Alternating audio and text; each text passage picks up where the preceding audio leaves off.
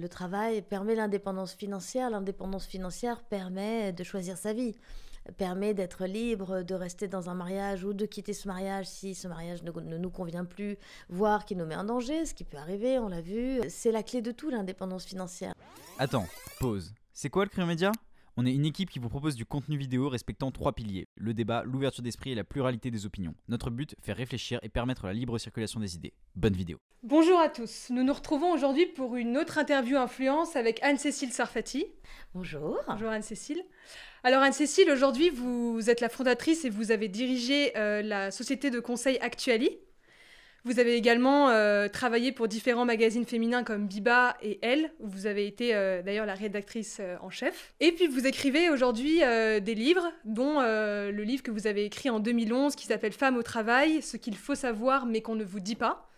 Donc je commencerai par vous poser cette première question. Quel a été l'objectif lorsque vous avez écrit ce livre? L'objectif, c'était de, donner euh, aux femmes euh, des clés de la réussite en entreprise qui sont des clés très différentes de récompense et de réussite que celles qu'on connaît pendant nos études secondaires et supérieures. C'est-à-dire que quand vous êtes étudiante ou quand vous êtes une élève, bah, si vous êtes très bonne élève, très sérieuse et tout ça, vous, vous êtes récompensée. en général, les profs le remarquent et, et vous distingue avec euh, euh, des, des, récompenses, des bons points, tout ça. En entreprise, c'est pas du tout comme ça que ça se passe. En entreprise, en fait, euh, si vous demandez rien, ben, vous n'avez pas. Même si vous êtes excellente, même si vous avez des super bons résultats. Donc, en fait, il y a des tas de choses qu'il faut savoir, des tas de règles non écrites qui sont un peu euh, facile pour les hommes parce que c'est le monde du travail a été fait par les hommes pour les hommes et euh, obéir en fait à des règles de récompense et de euh, voilà de compétitivité aussi qui sont très liées à l'éducation des petits garçons versus l'éducation des petites filles. Donc en fait les hommes spontanément savent être dans la conquête, ils savent demander, ils savent s'affirmer aussi. S'affirmer et tout ça, alors que euh, souvent, nous, euh, on hérite d'une éducation où on est plus en retrait, où on est plus euh, bon élève, on a peut-être un peu moins confiance en soi. Et donc, tout ça, c'est très pénalisant dans le monde du travail. Voilà. Oui, on doit faire tout ce qu'on nous dit de faire. C'était un peu le but de, ce livre. Et, et voilà, et, et, aussi le but des forums Elle Active que j'avais créé pour le magazine Elle il y a dix ans aussi et qui était euh, destiné à justement donner tous ces tips aux femmes, mais pas seulement. Euh, parce que je ne voudrais pas qu'on pense que euh, mon action, à travers mes livres, à travers mes forums, était une action qui visait finalement à mettre les difficultés rencontrées par les femmes au travail sur elles et sur justement sur le, les rendre responsables de ça. Euh, c'est pas seulement le cas. Les femmes euh, et les hommes sont pris dans un système macroéconomique qui les dépasse. Euh, et, et, donc, bien sûr, on a des marges de manœuvre individuelles, mais il y a aussi tout un écosystème qui, qui doit progresser. Donc, les entreprises doivent progresser vers plus d'égalité.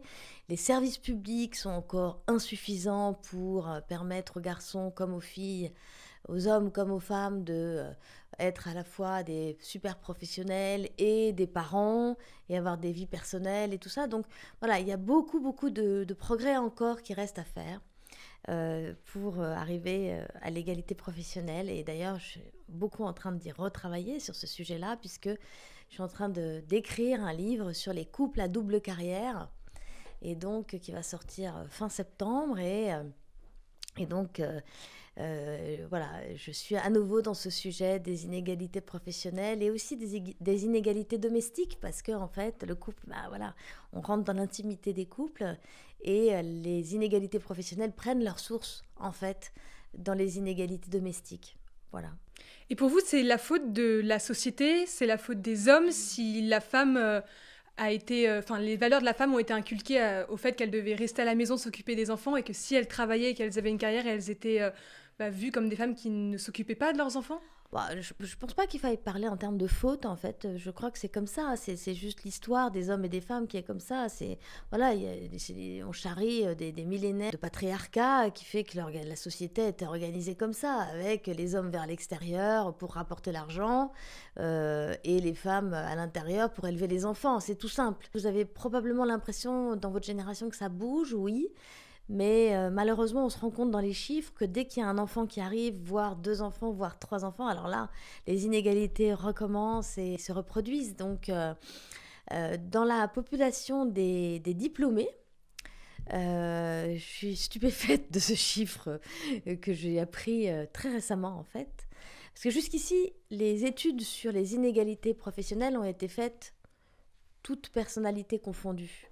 Mais là, il y a trois ans, une étude a été faite sur, qui a introduit la notion du diplôme dans les inégalités. Et en fait, euh, chez les personnes euh, diplômées, euh, les femmes diplômées euh, à bac plus 3 et plus euh, ont des revenus inférieurs aux hommes de 43%. C'est pas les 20 petits pourcents dont on- qui sont déjà monstrueux, hein, dont on parle, c'est euh, 43%. Donc, si vous voulez, euh, voilà, donc euh, on n'est pas encore euh, arrivé à l'égalité. Euh, c'est aussi euh, un, vrai gâchis en termes de croissance euh, euh, potentielle parce que euh, euh, des tas d'études ont montré aujourd'hui, euh, des études qu'elles soient françaises ou internationales, que euh, plus d'égalité professionnelle à tous les niveaux dans l'économie générerait euh, euh, un bond de, de- de- chiffre d'affaires pour les entreprises et même de bénéfices d'ailleurs qui peut aller jusqu'à 20%. Et voilà, il y a encore d'autres chiffres qui sont dingues, qui montrent à quel point il y a une corrélation importante entre le, le- le- voilà, se soucier de l'égalité professionnelle et la croissance économique des pays. Mais donc, ça veut dire que pour vous, l'émancipation des femmes, ça doit passer par le travail Ah oui, principalement euh, bien sûr, pour moi c'est la clé, c'est la clé de l'émancipation des femmes, c'est-à-dire que euh, évidemment que euh, le travail permet l'indépendance financière, l'indépendance financière permet de choisir sa vie, permet d'être libre, de rester dans un mariage ou de quitter ce mariage si ce mariage ne, nous convient plus, voire qui nous met en danger, ce qui peut arriver, on l'a vu. C'est la clé de tout, l'indépendance financière. Mais je vais même plus loin que ça, même dans un couple euh, égalitaire, ça va, c'est très important d'avoir une indépendance financière et d'avoir une autonomie professionnelle parce que, bah voilà, c'est, c'est, vous êtes plus affirmé quand vous avez votre propre existence plutôt que quand vous vivez un peu par procuration via vos enfants ou votre mari. Donc vous, vous trouvez que comparé à avant, aujourd'hui, il y a une vraie évolution là-dessus? Tant quand même beaucoup plus des femmes, euh, que ce soit elles qui soient en charge de la famille, des enfants et tout ça. J'ai une de mes jeunes euh, collaboratrices de Elle qui vient d'accoucher. Et donc, euh, elle m'a raconté euh, euh, récemment, je, la cite dans mon livre parce que vraiment je suis horrifiée, c'était donc là, en 2021, euh, que elle a d'abord eu des pressions sur elle à la maternité pour allaiter son enfant. Elle ne souhaitait pas l'allaiter, bon, parce qu'elle elle souhaitait donner le biberon pour pouvoir partager avec son mari les biberons la nuit et tout ça. Et donc, elle souhaitait pas allaiter son enfant, voilà. Bon, donc elle a eu des pressions. On lui a dit, en fait, euh, il faut que vous allaitiez parce que ça va protéger votre enfant contre le Covid. Il paraît que c'est scientifiquement totalement absurde. Donc ça, c'est la première chose. Ensuite, elle a cherché une place euh, en crèche. Et euh, on lui a dit, mais madame, vous n'allez pas prendre votre congé pathologique. Vous savez quand vous, êtes enceinte, vous avez le droit à un congé de maternité. Et puis au bout de trois mois à peu près, euh, vous pouvez rentrer euh, au bureau si vous vous sentez bien. Et puis si euh, vous vous sentez mal ou que vous, avez, vous êtes trop fatigué encore, vous avez le droit de prolonger de, je crois que c'est une quinzaine de jours, je n'ai pas les détails exacts. Elle, elle se sentait bien, donc elle a décidé de retourner au bureau. Et donc, c- la, la- la- la directrice de crèche lui a dit, mais il faut que vous preniez vos congés pathologiques, etc. etc. Bon, c'est bizarre, quoi. Enfin, je veux dire, il y a un côté, euh, si vous les prenez pas, vous n'êtes pas une bonne mère. Chez elle, euh, on- vous vous êtes senti coupable de Non, de pas du tout. travailler? Pas du tout. Alors là, justement, chez, chez elle, moi, j'ai... j'ai- trouvé que c'était génial d'avoir des enfants euh, et de, faire ma carrière à elle. Parce que d'abord, avant d'être à elle, j'étais euh, j'étais avocate dans un cabinet de droit des affaires. J'ai- ça comme formation au départ. Et bon, c'était une formation que j'ai fait parce que, un peu par conformisme familial, parce qu'il y avait beaucoup d'avocats dans ma famille. Et, euh, donc, j'ai travaillé pendant cinq ans dans un gros cabinet d'avocats de droit des affaires, très à l'ancienne, où quand je partais à 19h, on me disait Tu prends ton après-midi? Et c'était quand même très sexiste comme ambiance et tout ça dès que vous aviez un enfant, euh, euh, on vous regardait de travers, enfin que vous étiez enceinte, vraiment, euh, voilà. Ça existe encore, hein. il y a encore des cabinets qui se conduisent pas bien par rapport à la grossesse de leurs collaboratrices. Mais Et, pourquoi? Parce que... Bah, par, par vraiment, vraiment par, par inadaptation à la société d'aujourd'hui. Donc non, non, il y a encore beaucoup, beaucoup de retard dans certaines professions, mais toutes les professions ne sont pas comme ça. Quand je suis arrivée à elle, bon, entre-temps, j'ai fait voilà, ma reconversion professionnelle et tout ça, mais quand je suis arrivée à elle, j'avais déjà deux petits garçons. Et donc, j'ai été stupéfaite de la différence d'organisation du travail qui n'avait pas été pensée, mais le simple fait d'être dans une organisation du travail faite par les femmes pour les femmes euh, générait une, une, organisation qui aujourd'hui paraît assez classique finalement avec le télétravail et tout, mais à l'époque, euh, c'était complètement révolutionnaire. Elle ne s'en rendait pas compte, hein, pas du tout, parce qu'elles avaient juste organisé leur travail comme ça, les femmes qui travaillaient à elles. Mais en fait, on n'avait pas de présentéisme, pas d'obligation de présence physique, sauf bien sûr à certaines réunions. Euh, voilà, euh, vous pouviez euh, rendre vos articles en les envoyant par fax à l'époque. enfin bon, bref quand vous aviez un enfant malade, on vous disait mais, euh, qu'est-ce que tu fais là euh, Rentre à la maison, euh, t'en occuper si t'as envie. Enfin voilà, bon. Donc c'était vraiment quelque chose de très surprenant pour moi. Elle, elle voyait pas du tout la différence. Enfin, elle pensait que tout le monde travaillait comme elle en fait, mais pas du tout en fait. Et donc, donc oui, j'ai beaucoup aimé travailler pendant que mes enfants étaient petits dans une organisation féminine, c'est vrai. Après, il faut pas surestimer non plus le côté travail entre femmes. Moi, je pense que ce qui est bien aussi, c'est la mixité. Euh, parce que ça a aussi des inconvénients de travailler entre femmes. Justement, on manque un peu de, de, bah, voilà, du regard des hommes. Euh, voilà, il y avait quelques hommes, mais vraiment, ils étaient si rares que franchement, ils pesaient pas très lourd. Oui, mais après, comme c'est un magazine féminin en soi, euh, oui, peut-être, mais c'est vrai. Vous avez raison. On vendait entre guillemets un produit pour les femmes, mais je doute que peu d'hommes quand elle acheté. Mais euh, bah si, bah, détrompez-vous parce que un tiers des lectrices de elle sont des lecteurs. Donc, euh, donc euh, non, non, détrompez-vous. Il y a, on, a, on avait beaucoup de lecteurs. Donc c'était pour, c'est pour dire que, que voilà, c'était un cas particulier. d'être dans une organisation faite par des femmes pour des femmes. Bah justement, sur ce sujet, il y a encore aujourd'hui beaucoup de métiers comme la finance, le sport, où quand une femme a très bien débuté sa carrière, elle a des jobs bah, qui sont quand même d'un grand niveau pour, euh, pour leur âge, euh, souvent euh, on leur demande est-ce qu'elles comptent d'avoir des enfants Et si oui, comment elles vont faire? Est-ce que du coup elles vont devoir arrêter de travailler? Donc la question que j'aimerais vous poser, c'est est-ce que vous, vous pensez que c'est mieux d'avoir des enfants plutôt très jeunes ou plutôt très tard Ou de ah. l'avoir pendant, ça peut justement être un problème? En fait, vous ne pouvez pas planifier vos enfants comme un plan de carrière. Voilà. Donc, euh, c'est une des questions euh, que, que j'ai traitées dans mon livre euh, sur être femme au travail, bien sûr. Et je me souviens d'une grande patronne française qui m'avait dit il faut avoir ses enfants soit très tôt, soit très tard. Alors très tôt, c'était bah, parce que vous n'êtes pas encore totalement indispensable dans l'organisation, donc vous êtes facilement remplaçable pendant les congés de maternité, etc. Et très tard, ça veut dire vous êtes justement suffisamment monté dans la hiérarchie, vous avez suffisamment de responsabilités, d'autonomie sur votre emploi du temps, pour pas euh, de, de, de, moyens financiers aussi pour euh, vous, vous, aider euh, avec des gardes d'enfants et tout ça. voilà, sauf que tout ça, c'est bien joli, mais la, la, vie, c'est pas ça en fait. Vous savez, moi j'ai trois enfants, je me suis, me suis dit à chaque fois, euh, si j'y réfléchis trop, je les fais pas parce que c'est trop compliqué, parce que voilà. Et en fait, il faut les faire parce que c'est ce qu'on fait de mieux dans la vie quand même. Mais c'est vrai que qu'il y a une période qui est compliquée dans la vie euh, professionnelle, qui est entre 30 et 40 ans, puisque c'est la période où on vous demande tout. Où on vous demande la réussite professionnelle et aussi euh, la réussite familiale, enfin la mise en, la mise en place de votre famille. Donc les, les, femmes sont un peu pénalisées là-dedans et, alors, moi, ce que je leur donne comme conseil, c'est c'est pas moi qui le donne d'ailleurs, c'est une, experte internationale du travail que j'aime beaucoup qui donne des super bons conseils. C'est qu'avec l'allongement de la durée de la vie, euh, voilà, euh, ben, en fait, euh, c'est pas parce que vous n'avez pas cartonné avant 40 ans que vous n'allez pas pouvoir le faire à partir de 40 ans. Vous faisiez partie des 40 femmes les plus inspirantes en France. Vous trouvez-vous inspirante? Bah, c'est pas tellement à moi de dire ça en fait, parce que euh, c'est un peu gênant, si vous voulez. Euh, ce que je peux vous dire, c'est que j'ai été super fière et contente d'être dans cette sélection, et que si je peux euh, inspirer ou transmettre à des femmes plus jeunes le fait que c'est possible, en fait, de garder une ambition, de ne pas lâcher son ambition professionnelle, ni familiale, ni de couple, alors euh, ce sera génial parce que, parce que voilà, je, le crois sincèrement, toute, toute, ma vie professionnelle est tournée vers ce message-là. Même si, alors, en, essayant aussi de ne pas écraser et de pas, et de pas euh, cacher non plus les difficultés que j'ai pu rencontrer, les fragilités qu'on peut ressentir à certains moments.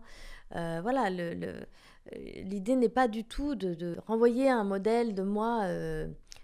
Écrasant et inaccessible. Au contraire, je, pense que ce qu'il faut montrer, en fait, pour aider les, plus jeunes femmes, euh, c'est euh, qu'il y a des jours qui sont catastrophiques dans la vie, dans la vie, dans la vie. Il y a des jours où on se dit mais c'est pas possible, je vais jamais y arriver. Il y en a un qui est malade, il y a cette grosse présentation à faire pour le travail. Mon mari, bien évidemment, n'est pas disponible parce que son métier est plus important que le mien. Enfin bon, bref, des choses qui, qu'on se peut se dire là, qui sont pas forcément justes d'ailleurs, mais, qui, mais qu'on entend souvent, etc.